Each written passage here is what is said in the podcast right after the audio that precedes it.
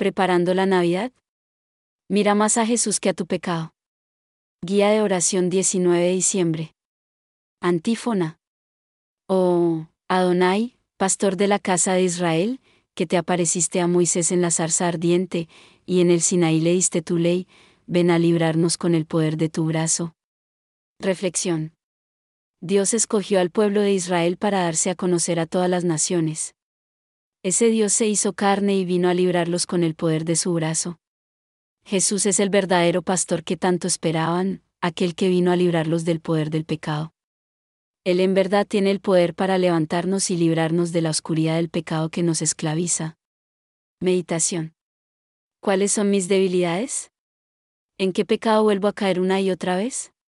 Dios nos da la gracia para vencer el pecado, pero ¿cómo podemos hacerlo si a veces parece imposible? Aunque es necesario poner medios concretos para no volver a pecar, con frecuencia cometemos el error de mirar más nuestro pecado que a Jesús mismo.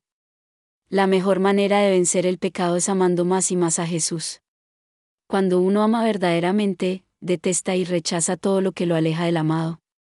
Por eso, te invito a que hoy fijes tu mirada en una imagen de Jesús y le digas una y otra vez cuánto lo amas y le pidas que te ayude a amarlo más. Oración.